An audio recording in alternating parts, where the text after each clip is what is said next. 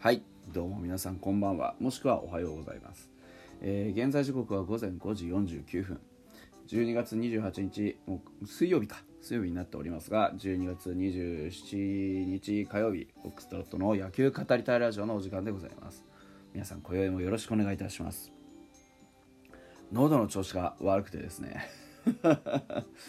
ちょっとあのアレルギーの薬を飲んだりなんだりしてですね。あのまあ何ですか？体調の回復に努めてるんですけど。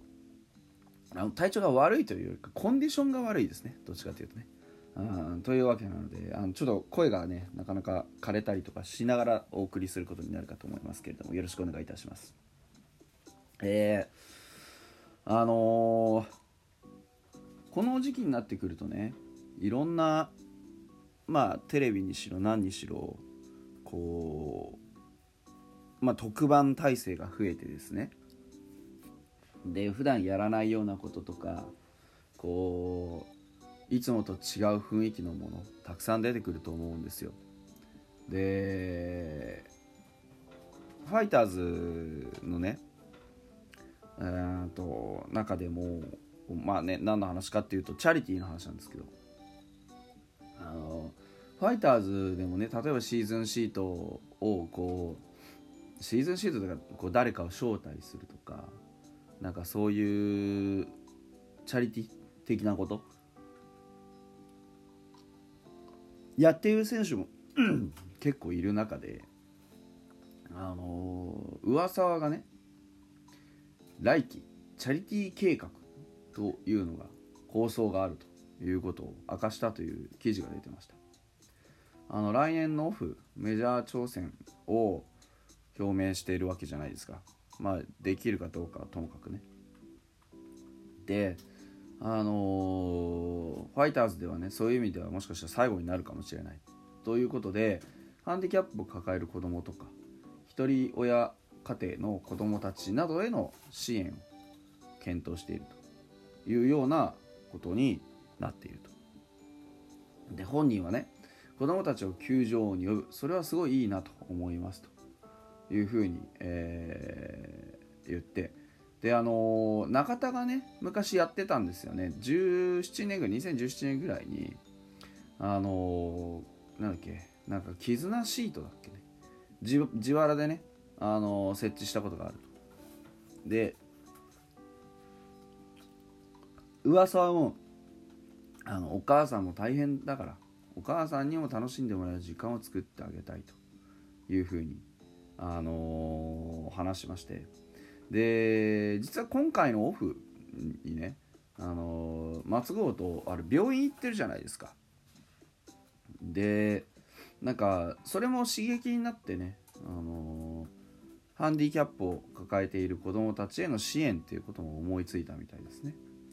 で噂自身もほらお子さんがね、え2人いて。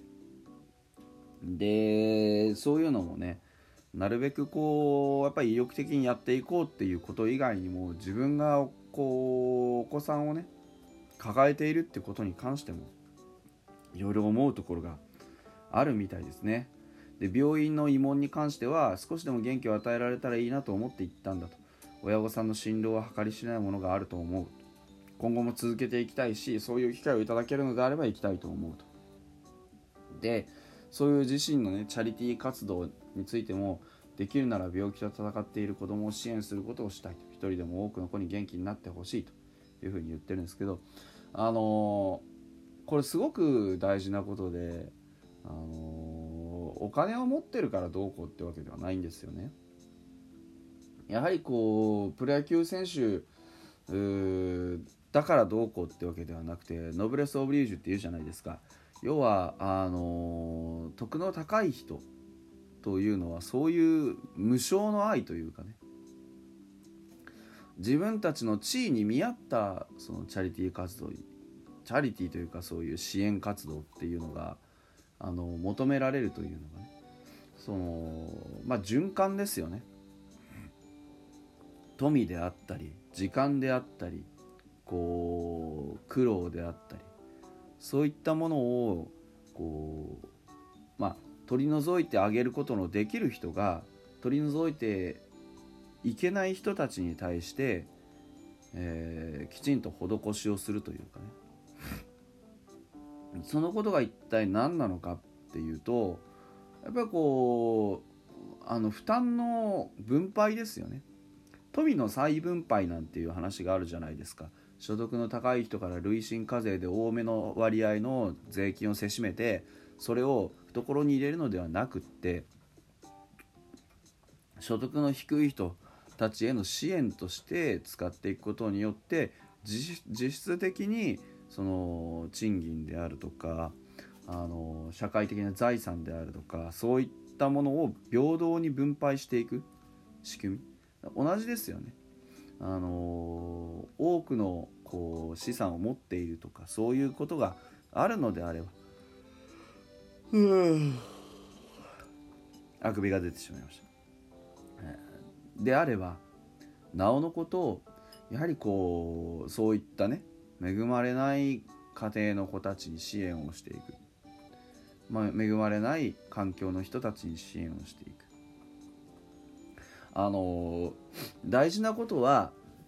これがまあ何のために行われるかっていうことをきちんとやる側がその理解をすることですよね。どうしてもこうでなきゃいけないっていうことではないじゃないですか形的にはね。でもじゃあなんで噂はこういうふうにひとり親家庭の子どもたちへの支援をするんですかっていうと自分が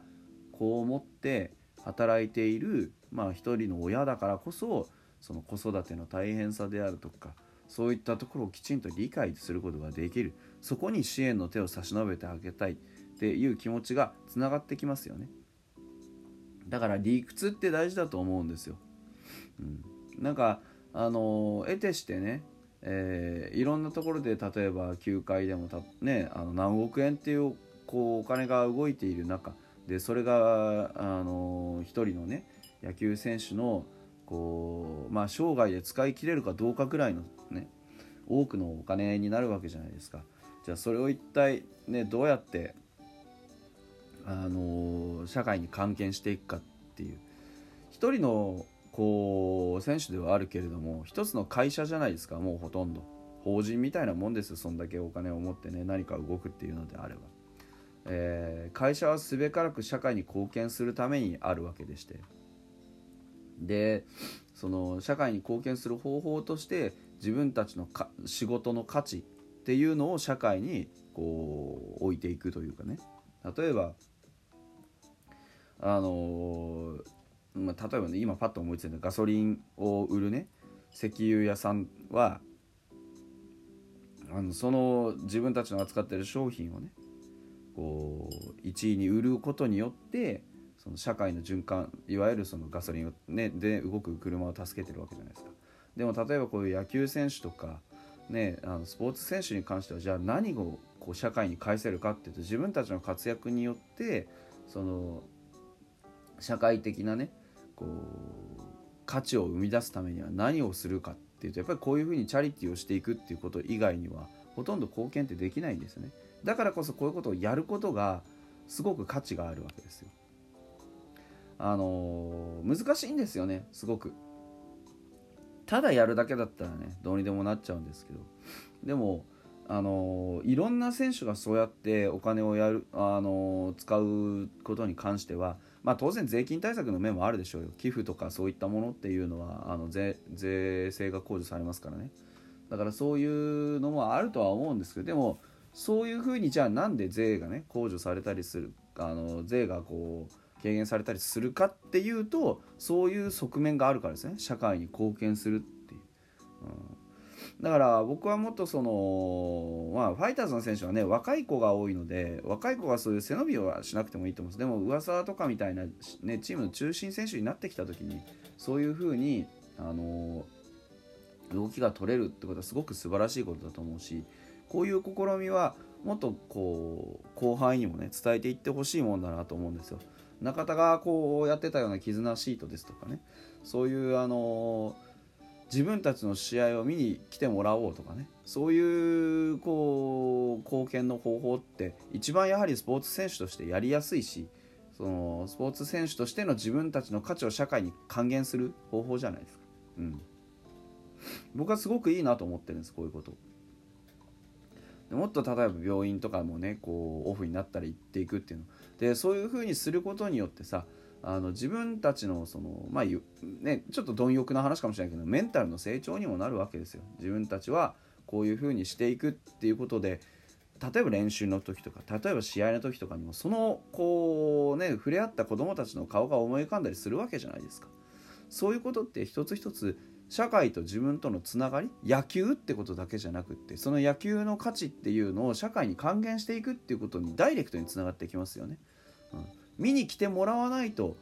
こう自分たちには価値が出せないわけですから。だからその見に来てもらう機会っていうのを自分たちが作っていく。当然それは活躍するってことでもあるしこういうふうにチャリティーとして招待するってことでもあると思うんです。だからこの招待していくっていうことをねあのもっともっとあのやっていけばねその呼べばいいってもんでもないんですけど。でもそういうふうにすることによってねファイターズの潜在的なファンを増やすことにも当然なるでしょうしいろんなことにつながっていくんですよね。もっと社会とのつながりを深めてあのファイターズ球団としてねその唯一無二の価値っていうのをこの北海道にもたらすことができるその活動の一端じゃないかなというふうに思っております。今日はちょっとあの真面目な話をしてみました。はい。あまりあのテンション高くお伝えできないのがあの残念ですが 喉ちょっと少し直しますね。はい。というわけで本日はここまでです。遅い時間にありがとうございました。